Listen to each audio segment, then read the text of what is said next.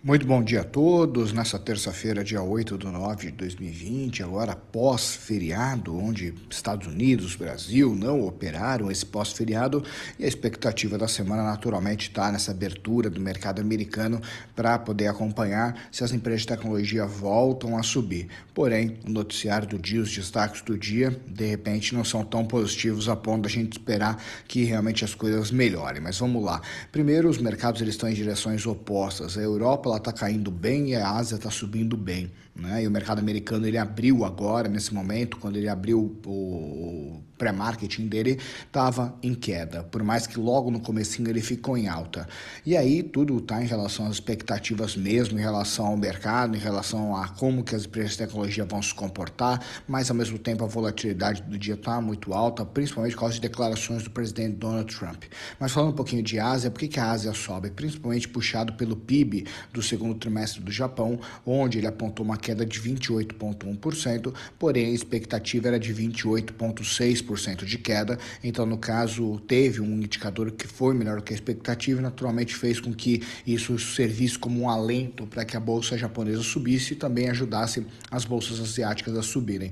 Em compensação, a zona do euro, nos últimos três meses, ela teve 11,8% de queda no seu PIB e a expectativa era 12,1%, ou seja, teve aí uma queda que por mais que foi um pouquinho melhor do que estava previsto, acabou não gerando realmente uma grande, uma grande fator positivo no mercado e acabou derrubando bastante todas as bolsas da zona do euro. E além disso, existe uma preocupação com a zona do Brexit também em relação a todo esse processo de separação nesse momento, e isso está acabando realmente afetando bastante o mercado uh, europeu nesse instante. Falando um pouquinho dos futuros americanos, a tendência é de queda, principalmente porque a, a Tesla, que é uma empresa que está sendo acompanhada de perto por todo mundo, ela já abriu pré-marketing com uma queda de 10% e isso acabou gerando bastante né, desconforto entre os investidores, porque eles estavam esperando que hoje já tivesse aquele sell-off que foi feito em relação às empresas de tecnologia de vendas, de realização dos lucros, hoje de repente já tivesse tido esse fim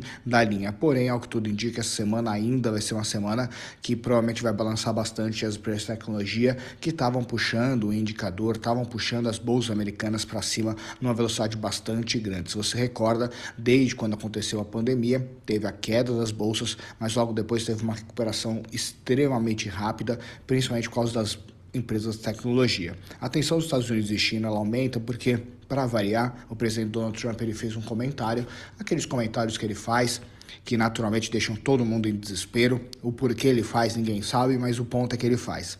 E ele comentou que a ideia de separar as economias dos Estados Unidos da China, onde ele argumentou que as duas economias dos dois países poderiam trabalhar separadamente ninguém perderia dinheiro por causa disso. E esse comentário acabou realmente vindo como uma bomba para o mercado também, para poder colaborar nessa volta de feriado, aumentando demais a volatilidade do dia.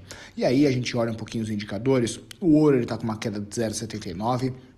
O DXY, que ele mede o dólar frente às moedas do mundo, em 0,69 positivo. O petróleo está com uma queda no WTI de menos 3,5% e o Brent de 1,45%, porque principalmente as empresas, né, a empresa Saudi Aramco, ela acabou reportando o lucro dela e o lucro dela caiu demais. Então isso está realmente ajudando a derrubar bastante o petróleo, porque a Saudi Aramco ela é a segunda maior empresa do mundo em reservas de petróleo. Então isso daí acabou realmente afetando bastante o preço do barril barril. Provavelmente hoje a gente deve ter abertura do mercado brasileiro. A Petrobras deve sofrer bastante com a queda no valor do petróleo. E o minério de ferro também veio com uma queda de 1,63 na bolsa de Dailan, na China, que também deve afetar bastante, por exemplo, a Vale, que são empresas que dependem do minério, do preço do minério, da cotação.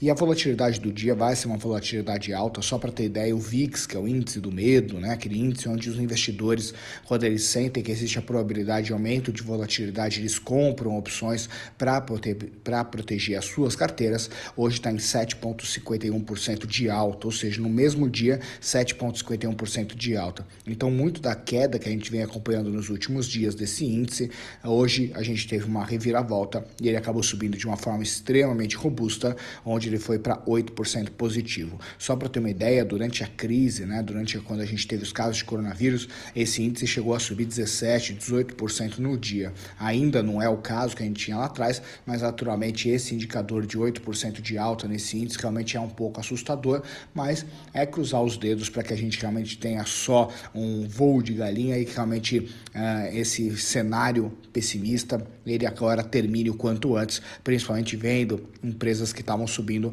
voltarem a subir.